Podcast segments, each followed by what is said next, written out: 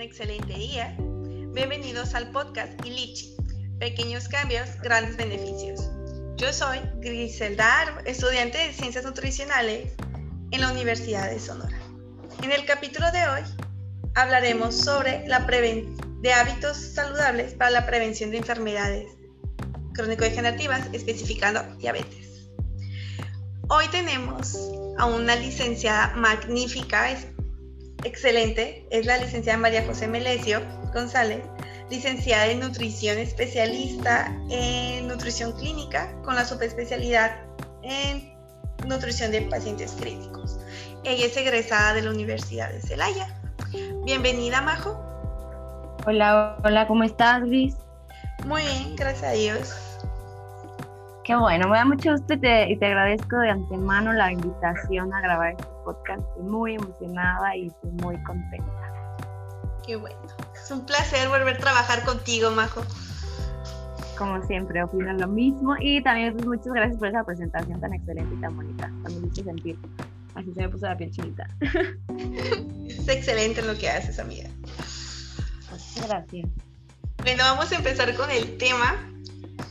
¿Qué consejos nos darías o qué recomendaciones nos darías para prevenir las enfermedades crónico-degenerativas, especificando diabetes? Ya sabes que México.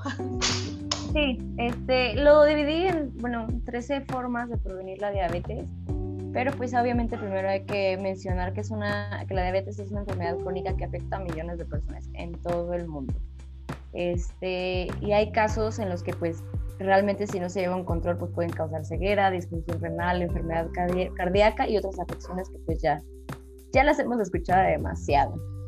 Este, antes de que se nos diagnostique esta enfermedad, pues hay un periodo en el que los niveles de azúcar en la sangre son altas, pero no lo suficiente para recibir el diagnóstico. Y esto se le conoce como prediabetes. Eh, también hay que, hay que mencionar que se estima que hasta 70% de las personas con prediabetes avanzan hasta desarrollar diabetes tipo 2. Pero afortunadamente esto es inevitable si adaptamos un estilo de vida saludable y ciertos hábitos que nos pueden ayudar a, a mejorar esto. También pues sabes que existen factores que no se pueden cambiar como la genética, o sea, si ya la carga genética de diabetes, pues es probable que la desarrolles la edad o el comportamiento en el pasado. Pero pues sí existen varias medidas que podemos tomar en cuenta para reducir el riesgo de, de desarrollarla y son tres. Entonces, pues la primera sería eliminar el azúcar y los carbohidratos refinados de nuestra dieta. A lo mejor no al 100%, pero sí, sí, sí este, reducir un poco el consumo. Ya que pues... Ajá. ¿Y cuáles serían esos carbohidratos refinados? Eh, por ejemplo, los, el pan dulce, los cereales de caja, los dulces, todo lo que es harina, o todo, más bien los carbohidratos que no, que no son integrales, o sea, como el pan blanco, por ejemplo. Eh, y esto es porque pues el cuerpo descompone rápidamente los alimentos en moléculas de azúcar o glucosa, que obviamente pues van a ser absorbidas y van a ser metabolizadas de forma más rápida que un carbohidrato fibroso y pues bueno, la, con esto la elevación de azúcar en la sangre pues va a estimular al páncreas para que produzca insulina, que pues ya sabemos que es la hormona que ayuda a trasladar el azúcar al torrente sanguíneo y a las células del cuerpo. Este, y pues en personas con prediabetes o con diabetes, pues las células son resistentes a la, a la, acción de la insulina o muchas veces no producen la insulina suficiente, por lo tanto el azúcar se va a quedar circundante en sangre. Bueno, este, hay estudios que han demostrado que el vínculo entre el consumo frecuente de azúcar o carbohidratos refinados y el riesgo de diabetes pues es demasiado amplio. Este, una opción es reemplazarlos con alimentos que tengan menos efecto sobre el azúcar en la sangre, puede ayudar a reducir el riesgo. Estos son alimentos con índice glucémico bajo. Y pues bueno, el resumen del primer tipo, del, perdón, del primer tip es comer alimentos ricos en carbohidratos refinados y azúcar, pues aumenta los niveles de azúcar en sangre y de insulina, lo que puede conducir a diabetes con el tiempo. Y pues evitar estos alimentos en cierto porcentaje puede ayudar a reducir el riesgo. ¿Dudas de este primer punto? No, a mí me quedó súper claro. O sea, es lo que me encanta trabajar contigo, de que siempre encuentras las palabras indicadas para explicar las cosas. Perfecto, muchas gracias por el cumplido. Pues bueno, quedando claro, nos vamos al punto número dos, que es hacer ejercicio regularmente. Esto siempre los médicos, los nutriólogos, todos los especialistas de salud lo van a repetir hasta el cansancio, hasta el cansancio. Pero pues hay que saber por qué. Pues número uno es porque el ejercicio de la actividad física aumenta la, la sensibilidad de las células este, a la insulina. Cuando hacemos ejercicio, se requiere menos insulina para mantener los niveles de azúcar en la sangre bajo control. Y, mm, y hay ejercicios que se ha demostrado que, que, nos ayudan a reducir la resistencia a la insulina, eh, como por ejemplo los ejercicios aeróbicos o el cardio, eh, los entrenamientos de intervalos de alta intensidad y entrenamiento de resistencia o lo que actualmente se conoce como HIIT. Eh, y esto pues tiene que ser un hábito, o sea, no es de un día hago ejercicio y un año no. Sí, es lo que nos pasa de que muchos pagamos el gimnasio y solamente vamos la primera semana. Exactamente, o sea, y creemos que con mínimo tiene que ser tres días a la semana. Obviamente pues hay que elegir una actividad que disfrutemos para que no lo veamos como algo pesado o sea, si no te gusta correr, pues no vas a ir a correr, porque en lugar de que se convierta en un hábito va a ser demasiado pesado. Entonces, si te gusta bailar, pues vas a bailar. Y te sirve de, de entrenamiento y te sirve para controlar esta parte y pues es algo que puedes seguir practicando a largo plazo.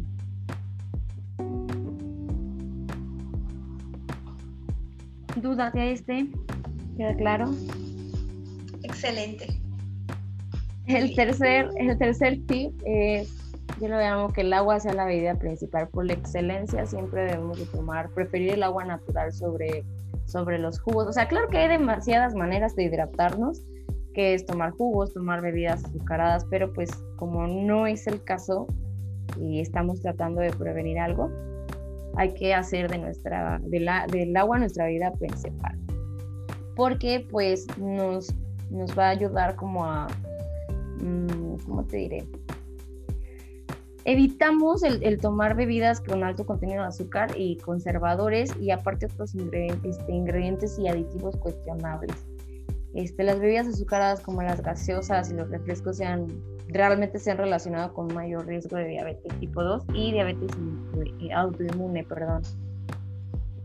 Pues bueno, este, además que pues la, el agua pues es demasiado importante para el cuerpo. Sabemos que el cuerpo humano está hecho en un 70-80% por agua y pues nuestros órganos nos lo están pidiendo constantemente. Aparte también el, tomar agua al día este, nos ayuda a estar más, eh, a tener más saciedad, a comer menos, porque muchas veces, y es, y es algo muy real, no tenemos hambre, tenemos sed.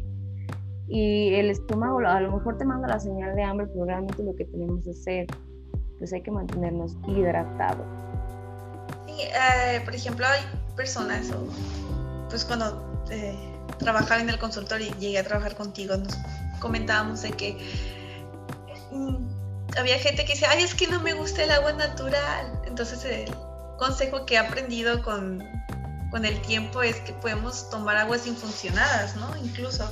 Sí, o sea, incluso puedes hacer, o sea, así como lo dices, agua infusionada como agua de uso, con, con, algún té que te guste el sabor, o por ejemplo, cuando hace mucho calor, en, caso, en mi caso yo recomiendo mucho los, los tés como de menta, de hierbabuena, que, que son frescos, pero sin azúcar, o sea, no sé, tu, botella de agua y unas 3, 4 hojitas de, de menta o de hierbabuena previamente desinfectada, pues te va a dar un sabor diferente. Incluso la clorofila se le puede, podemos utilizarla en el agua de uso y ya te da un sabor.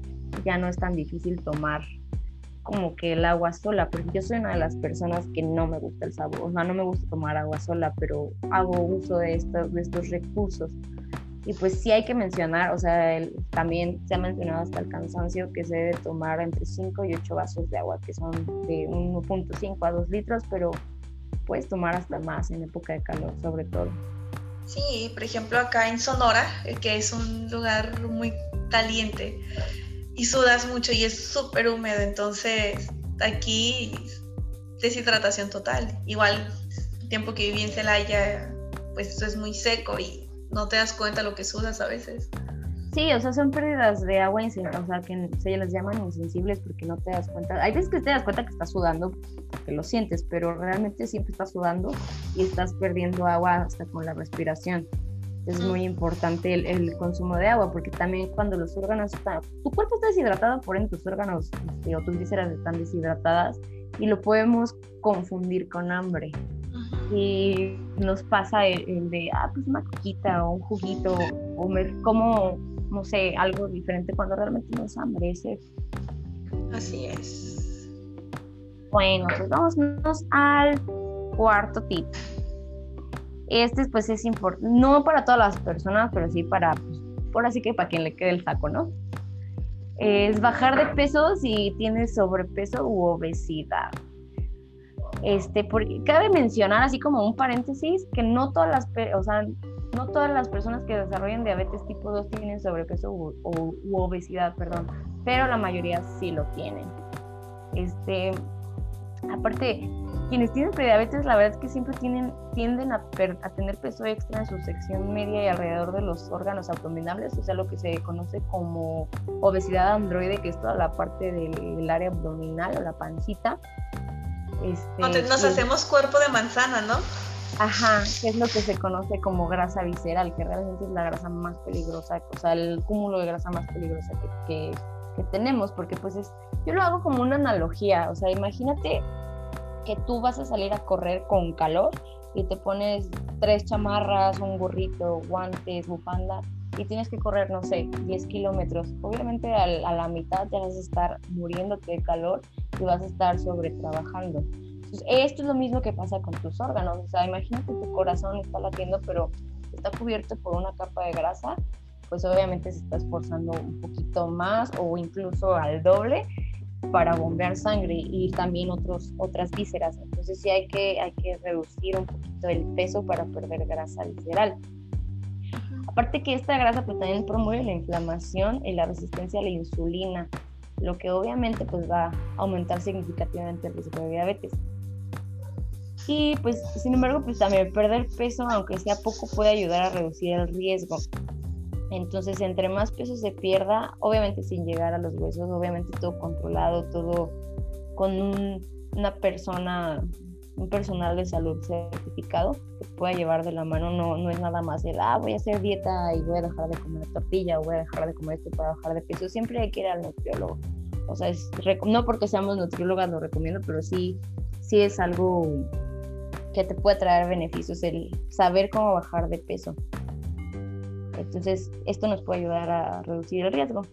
Y aparte sí evitamos otras cosas que se desencadenen, porque está, o sea, si bajas así nomás sin asesorarte con alguien, pues también está el el riesgo de anemia, este, que tu composición corporal, que estés delgada, pero realmente tu músculo esté muy bajo a comparación de tu grasa. Exactamente, o sea, es lo que, por ejemplo, ahorita todo lo de las recomendaciones de la ADA, de Aspen y todo, todas las guías clínicas de nutrición, ya no toman tanto como medida el índice de masa corporal. O sea, estamos hablando de que hace años era el, si tienes índice de masa corporal mayor a 24, ya tienes obesidad.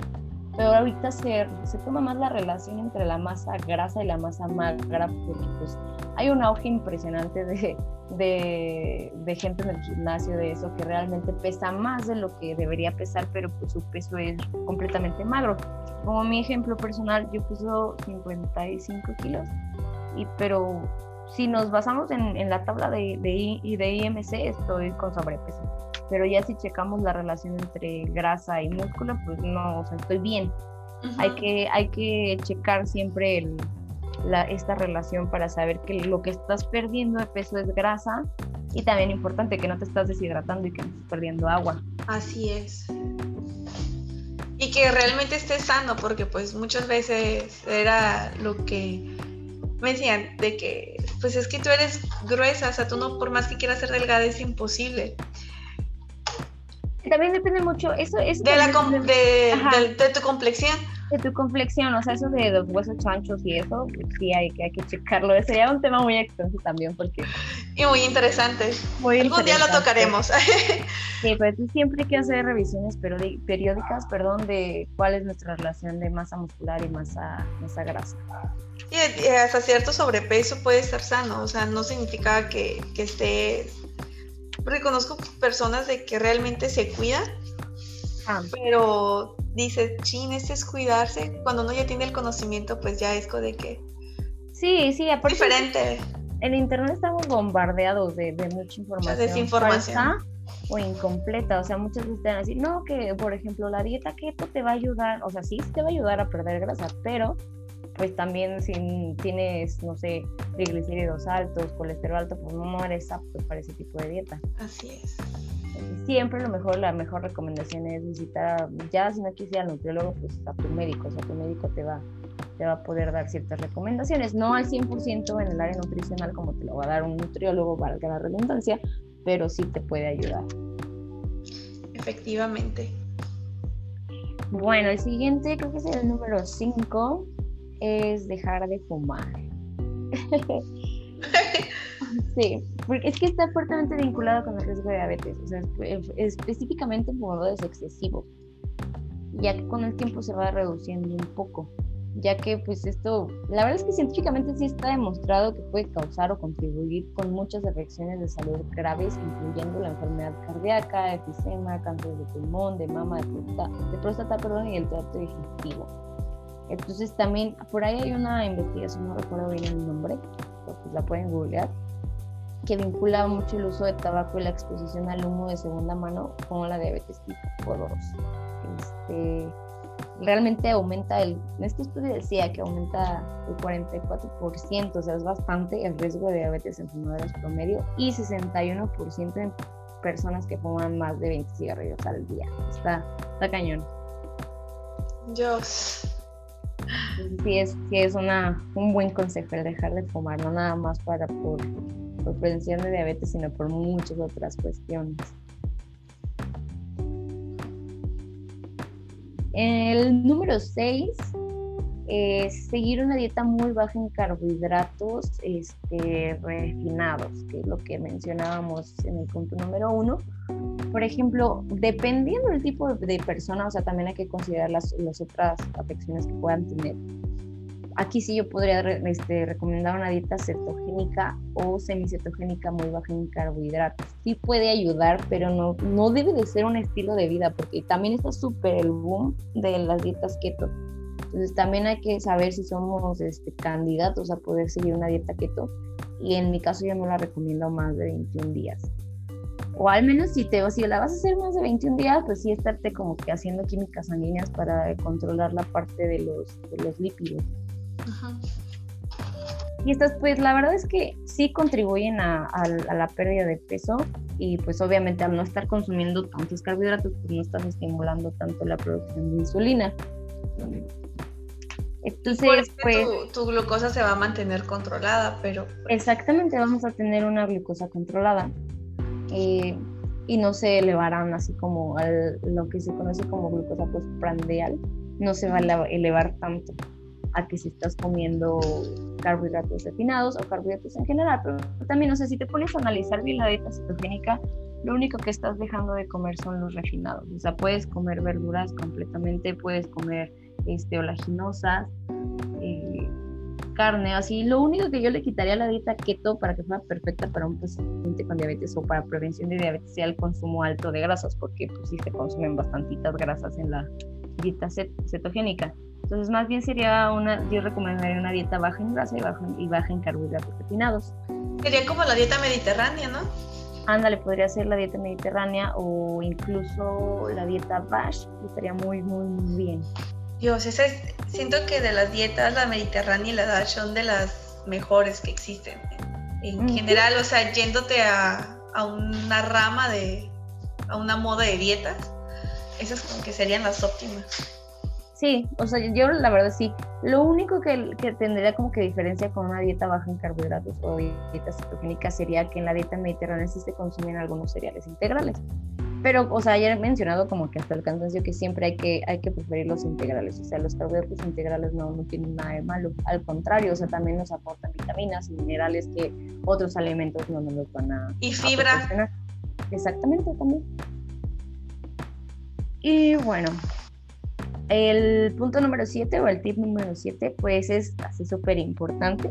Tener cuidado con el tamaño de las porciones también, porque no importa que estés comiendo súper saludable si nos estamos dando una pascón de comida.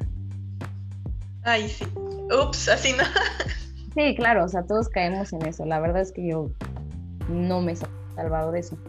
Pero pues bueno, o sea, decidir o no tener una dieta baja en carbohidratos o alta en carbohidratos o como quieras llamar, no te exenta de que debamos tener cuidado con, los, con el tamaño de las porciones. Entonces, pues hay que evitar porciones grandes que nos puedan ahí, eso nos va a ayudar a reducir los niveles de insulina y de azúcar en sangre, así como disminuir el riesgo de diabetes. Entonces, es como el, típico dicho de las abuelitas de, de, comer poquito cada ratito. Sí aplica, pero no tanto. O sea, dentro de nuestro de nuestro gasto energético, pues sí, es mejor comer. Como quien dice, comer hasta estar, hasta estar satisfecho, no lleno. Que te quede un huequito.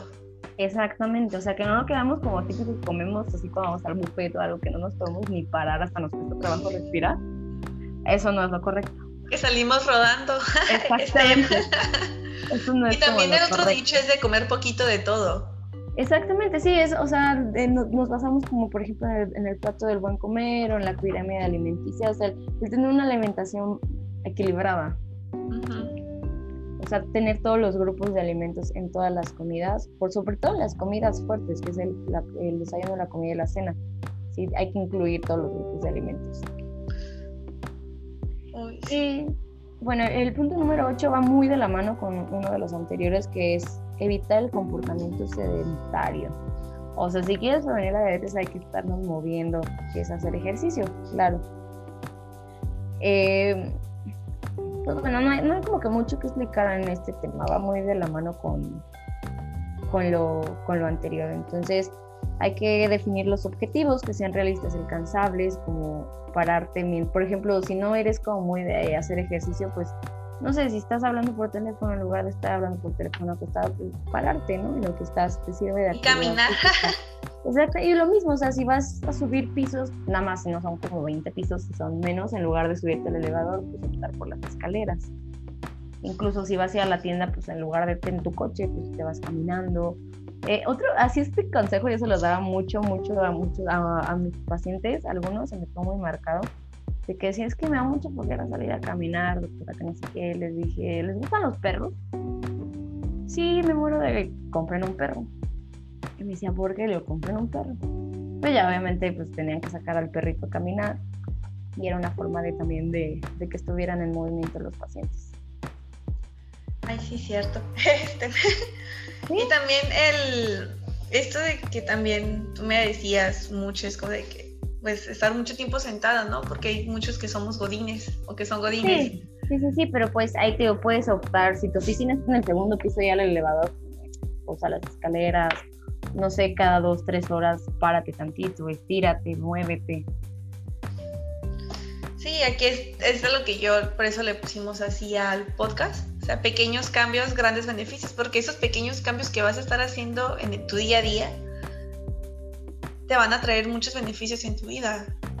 Claro, sí, aparte hay que, hay que comprometernos, o sea, comprometernos con estas acciones, con, que sean concretas y sencillas. O sea, estoy diciendo, no, no, no te estoy diciendo de, ah, prepárate para correr el maratón de Nueva York, pero sí realmente puedes empezar con metas de, ah, esta semana, eh, en lugar de ir al Oxxo eh, en el coche, voy a ir caminando y ya cumples esa semana. La siguiente semana, aparte de hacer esa que ya cumpliste, pues bueno, esta semana cada que me entre una llamada al teléfono, en lugar de contestar la que está en mi cama o sentada, pues me voy a parar.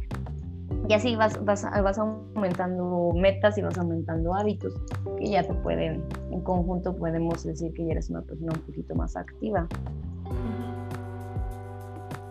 Y bueno, el, punto número 9 ya lo mencionaste hace rato que era la fibra realmente pues comer una dieta alta en fibra, porque pues es muy beneficioso para la salud intestinal y el control de peso. Este, y pues también varios estudios pues, han demostrado que ayuda a mantener bajo los niveles de azúcar en sangre y de insulina. Y pues hay también que mencionar, y súper importante, que se divide en dos, la fibra soluble y la fibra insoluble. La soluble pues absorbe el agua mientras la insoluble no lo hace. Y pues ya, así hablando como ya en el tracto digestivo, la fibra soluble y el agua forman un gel que disminuye la tasa de absorción de los alimentos, o sea, menos absorción de azúcar. Esto, esto pues obviamente va a provocar una elevación gradual en los niveles de azúcar en la sangre y no así de boom, de rápido, o sea, va a ser como paulatinamente porque se van a ir absorbiendo de forma más lenta. Y pues también la fibra insoluble pues, se ha vinculado con la reducción de los niveles de, de, azúcar en sangre y con la disminución del riesgo de diabetes, pero no hay como que muchos estudios que, que nos digan exactamente cómo, cómo funciona. O sea, y pues la fibra la vamos a encontrar en la mayoría de los alimentos vegetales sin, sin, procesar, o sea, las verduras, las frutas también, pero pues hay que consumirlas con cáscara las que se puedan, claro. Uno de los alimentos que a mí se me hace un orgullo mexicano es el nopal, ¿no? O sea que la cantidad de fibra que tiene es increíble y hay estudios que, que dicen que ayudan a, a que tu insulina se, se mantenga bajo estos niveles de glucosa. Sí, Sí, sí, sí, hay demás. No, o sea, el nopal es un alimento por excelencia que es para prevención para la diabetes. O sea, hay infinidad de estudios del, del nopal. Y pues, o sea, por ejemplo, si no les gusta el nopal, pueden consumirlo de otra forma. Por ejemplo, yo soy de las personas que no me gusta el nopal y no me hace comer el nopal. Pero las tortillas de nopal no saben a nopal. O sea, es otra, otra alternativa. Venden también los nopalitos deshidratados. Ándale, o sea, las chips de nopal, nada más hay que checarnos en la lectura de etiquetas, que también puede ser un, otro tema a desarrollar muy, muy amplio.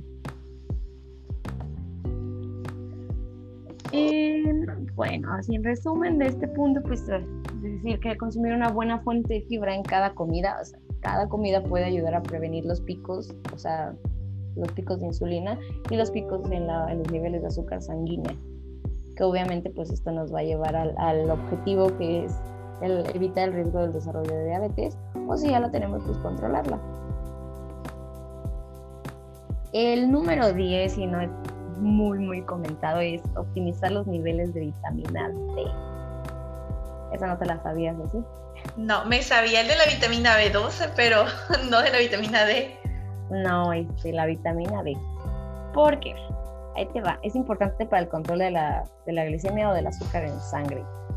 Eh, porque pues la mayoría de las organizaciones médicas, la OMS, etc., recomiendan mantener un nivel de vitamina D en la sangre por lo menos de 30 nanogramos por mililitro. O sea, bueno, vaya, son unidades que ni nosotros como personal de salud luego las, las entendemos, pero este, sí hay estudios también que, que, revelan que las personas con los niveles de vitamina D en sangre más altos fueron 43% menos propensas a desarrollar diabetes tipo 2. Y pues también este, hay estudios que de control que han demostrado que cuando las personas con deficiencia toman suplementos de vitamina D empiezan a mejorar el funcionamiento de las células productoras de insulina y pues obviamente el azúcar sanguínea disminuye o se normaliza y el riesgo y con esto pues igual el riesgo de diabetes se reduce significativamente. Y pues bueno, las fuentes alimenticias de vitamina D pues va a ser el pescado graso, como el salmón, como el atún, el aceite de hígado de bacalao, que pues a todos nos los daban de chiquitos y andábamos vomitando. Pero pues si no te lo quieres tomar, pues puedes consumir este pescados grasos. Y pues obviamente pues la exposición al sol. Con cuidado y en ciertas horas del día son, son bastante buenas para... Protector solar siempre. Siempre protector solar. Sí, sí, y aparte que cuidas tu piel, pues cuidas que no sea una sobresíntesis de esta vitamina. Y bueno, o sea, hay personas que obviamente tienen que tomar la suplementación porque su exposición solar no es demasiada. Volvemos al, al, caso de los godines que están mucho tiempo en, en, oficinas y no están como tanto en el sol, pues sí es necesario tomar una suplementación. Pero también, o sea, hay que decir que para tomar suplementación hay farmacia y me compro la vitamina D porque escuchan el podcast. O sea, siempre hay que, hay que pedir asesoría. Así es, sobre y checar que, que todo esté bien, tanto en tus bioquímicos como en tu estilo de vida y todo. porque pues nosotros podemos dar consejos, pero no sabemos cuál es su estado de salud en general, ¿no? Exactamente. O sea, siempre, siempre hay que ver eso. Y bueno, la siguiente, ya casi ya vamos en el 11. es minimizar el consumo de alimentos procesados. Esto también ya se, nos ha dicho hasta el cansancio, pero nos encanta estar comiendo. Eh, lo, lo, resumían, bueno, lo decían en una página, me gustaba mucho el, término que decía, bueno, estaba en inglés, pero traducido al español era come más de la tierra y menos de la caja.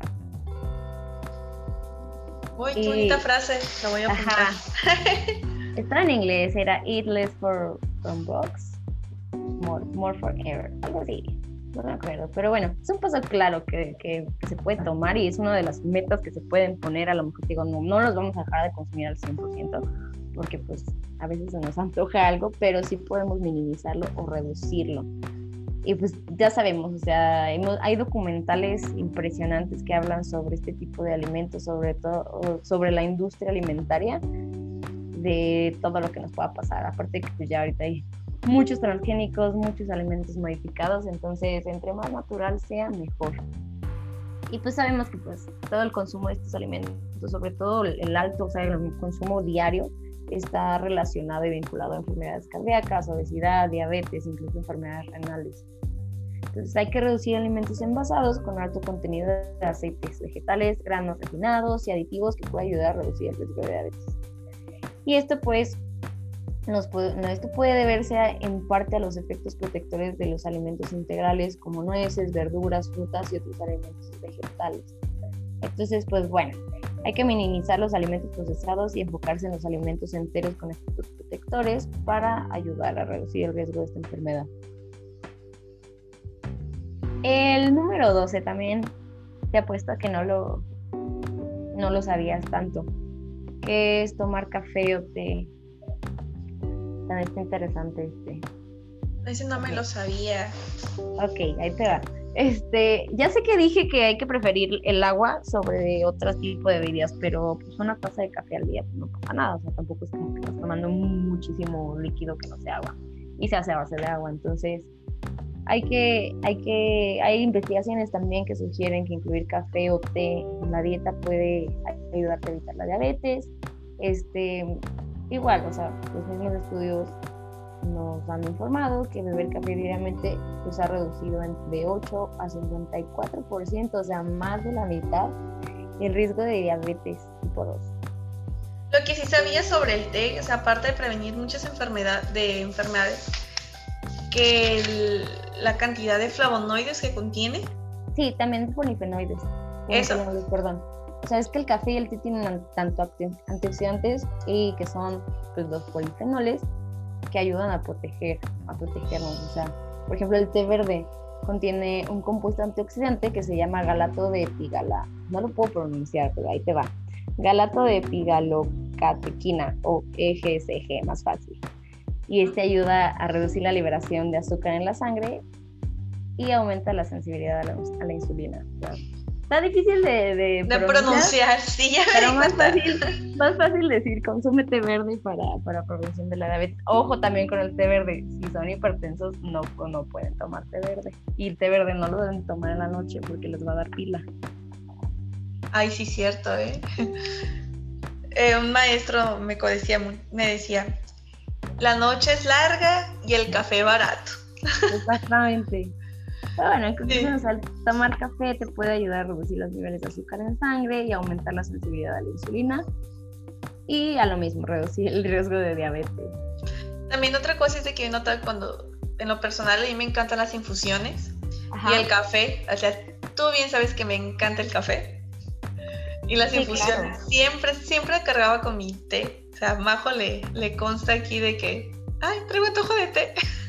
Sí, yo también soy muy asidua a los té, sobre todo antes de dormir, o sea, porque me relajan, pero pues mira, ¿qué más que nos da estos beneficios? Sí. La piel se mejora mucho con el té verde. Sí, claro. Pues es que es un antioxidante, como tal, todo te va a ayudar a, toda esa parte, o sea, la parte de la piel, la parte del cabello, de las uñas, porque es un antioxidante. Y ya saben, una tacita de té o de café, como guste. Una tacita al día no está mal, aparte nos sirve para despertar. O para relajarnos en caso de que tomemos té. Y bueno, la última está como más, más interesante, el consumir algunas hierbas naturales que nos van a ayudar a, a reducir la probabilidad de que sensibilidad a la insulina. Ahí te van y me dices si sí sabías sobre, sobre cuál es. La primera es la cúrcuma. ¿Te la sabías o no? No, me sabía que ayuda a disminuir la inflamación celular. Sí. Pero no sabía que servía para diabetes. Sí, o sea, pues, tiene propiedades este, antiinflamatorias. Y por ejemplo en la India se utiliza mucho como parte de la medicina ayurvédica, que es bastante interesante también. El té chai lleva cúrcuma. Un tipo de té chai. Ay, me encanta. Entonces también puede ser efectiva contra la artritis y también nos ayuda a reducir los marcadores inflamatorios en personas con prediabetes. Entonces puede ahí ayudarnos a disminuir la resistencia a la insulina y pues el riesgo de la, de la progresión de esta si ya la, si ya la tenemos. La otra se llama berberina. Esta se encuentra pues en varias hierbas. Mm, y pues esta pues ayuda a contrarrestar igual, es un antiinflamatorio, disminuye y ayuda a disminuir el colesterol y otros marcadores de enfermedades cardíacas. Mm, pero bueno, la berberina, nos quedamos ahí con esas dos, o sea, hay que, hay que buscar, realmente ahorita no te podré decir qué plantas la puedo entender, pero hay una planta que se llama chaya, no sé si la has escuchado. No. O sea, te digo que los abuelitos tenían mucha sabiduría, ¿eh? yo recuerdo que mi abuelita la tomaba y esta, esta planta contiene berberina, entonces sí ayuda a, pues a regularizar un poquito la, la parte del azúcar sanguínea. Qué interesante esto. Y como nota así súper especial, porque luego van a decir que nosotros andamos diciendo que se las tomen, ¿no? Este, hay que, hay que, ¿cómo se llama? No debe usarse junto con otros medicamentos, o sea, para la diabetes, a menos que tu médico lo, autorice, porque pues también son, son, tienen propiedades hipoglucemiantes. Entonces, por ende, si estás tomando hipoglucemiantes, pues te tomas un TT, pues ahí te, ahí te cuento el desmayo o lo que pueda pasar. Entonces siempre hay que consultar al médico, al médico, al médico. Incluso tu nutriólogo, sabes que estoy, de ley te va a tomar una historia clínica, estoy tomando estos medicamentos y te va a decir si puedes o no puedes utilizar este tipo de, de test. Me quedé pensando en la cúrcuma. Eso la me, es buenísima para todo. Demasiado. Ay, el arroz con cúrcuma sabe muy bueno, ¿eh? se los recomiendo. Póngale tantito así a su arroz y sabe, le da un sabor diferente, sí. Ahorita está, ahorita está muy de moda una bebida que se llama Golden Milk, que es leche de, bueno, puede ser de almendra, de cualquier leche vegetal, incluso también leche de vaca, yo la consumo así. El, le ponen cúrcuma y otras especies, queda muy rica y queda, queda doradita, pues se llama Golden Milk. ¡Ay, qué rico! Entonces, pues estos serían como que los 13, los 13 tips para crear ciertos hábitos, que son hábitos en, en sí para, para poder prevenir esta enfermedad que cada día avanza más y más y más y más.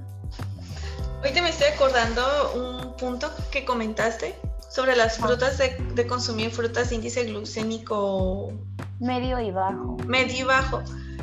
Hay un tip que nos dijeron en la universidad, no sé si te acuerdas, creo que lo dijo el licenciado Emanuel. Claro. De que la, para disminuir la carga de glicémica de los alimentos. Ah, sí, hay que cocinarlos.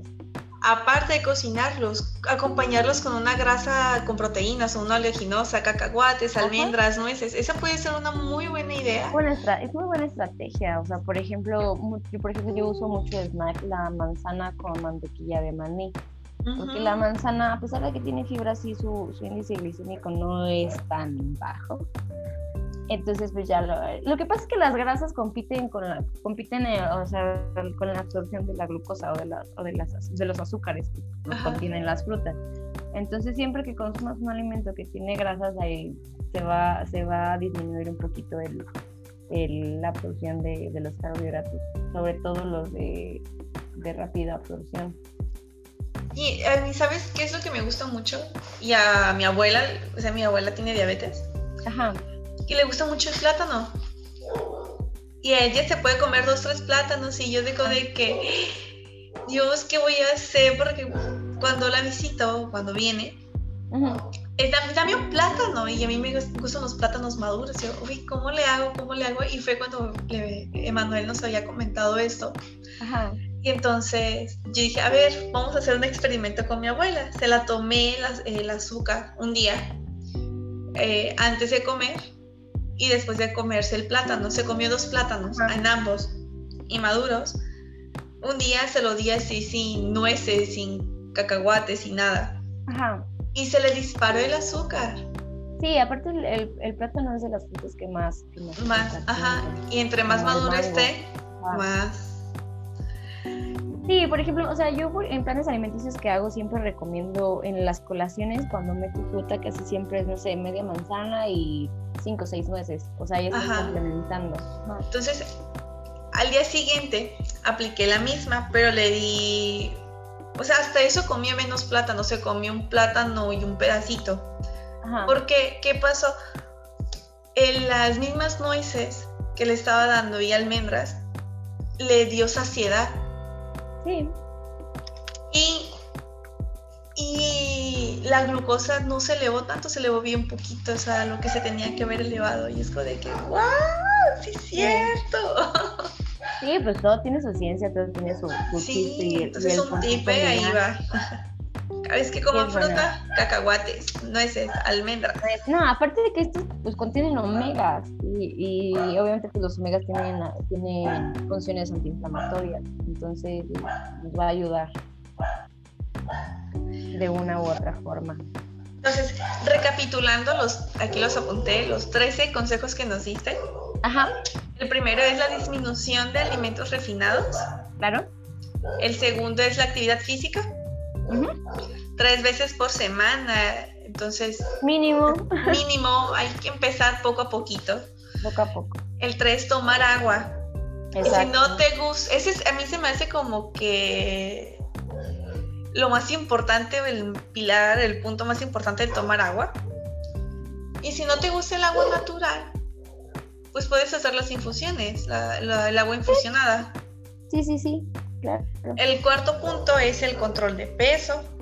Exactamente. Y no checarse no nada más el peso, sino la composición corporal. Ahorita todos los nutriólogos revisamos composición corporal y si no lo hace, checa bien. Podríamos hacer como que hincapié, a lo mejor no tanto en el peso, por lo mismo que, que te decía, pero sí en la circunferencia abdominal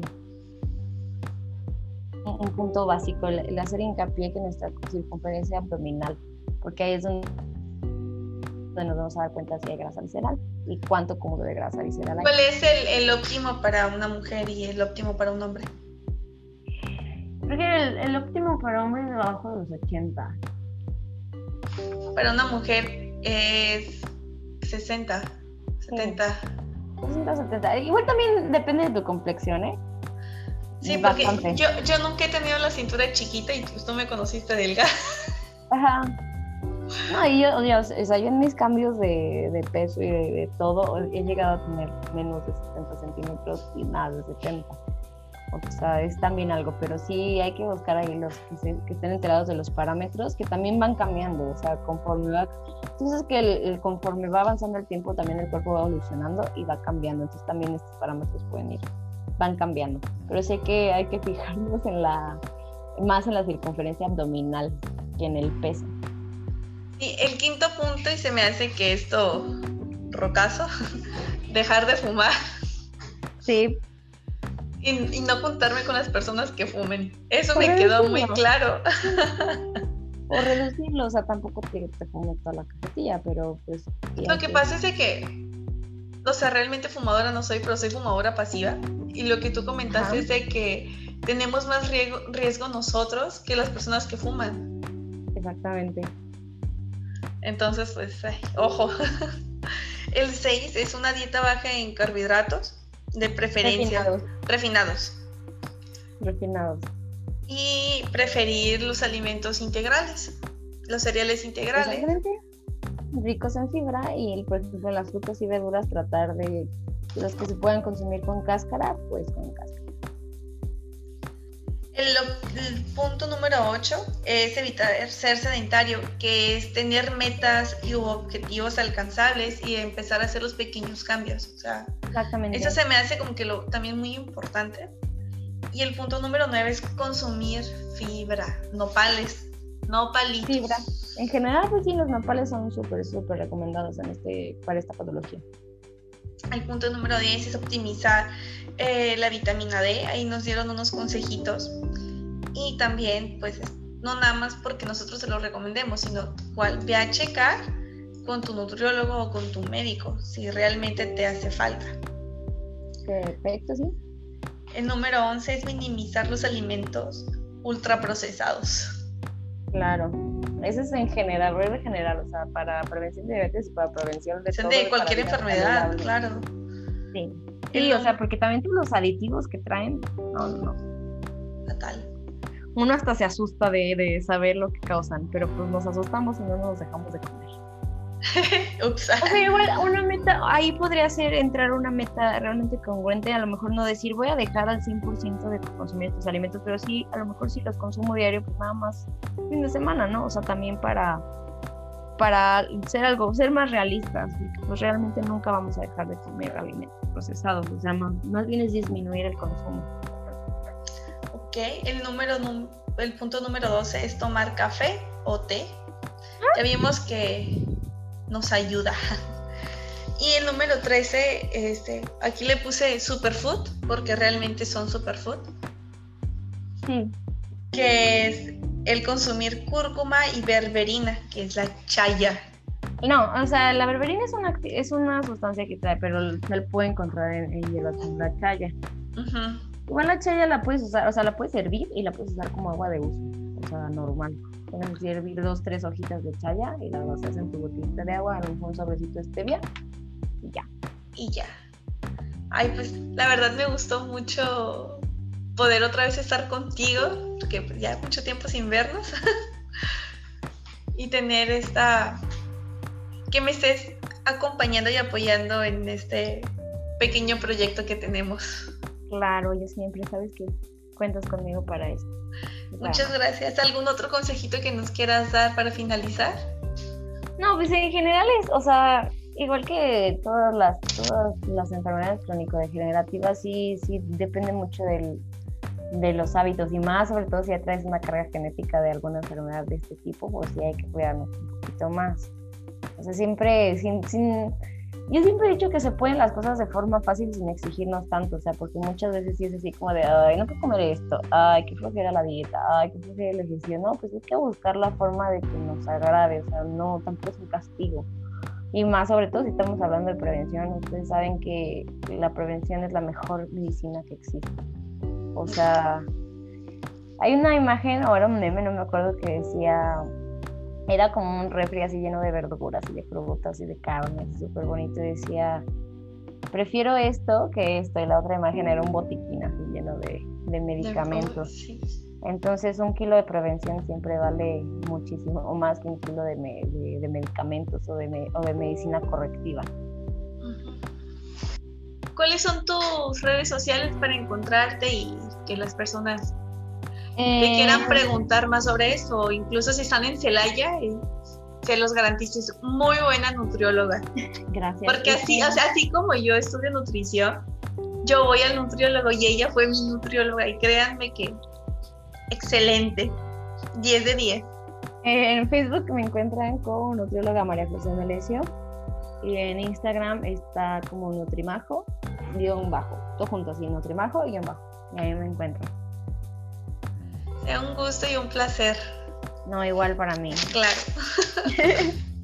pues bueno, espero que les haya servido la información, que haya sido digerible, la de la forma más digerible y sin tanta terminología clínica.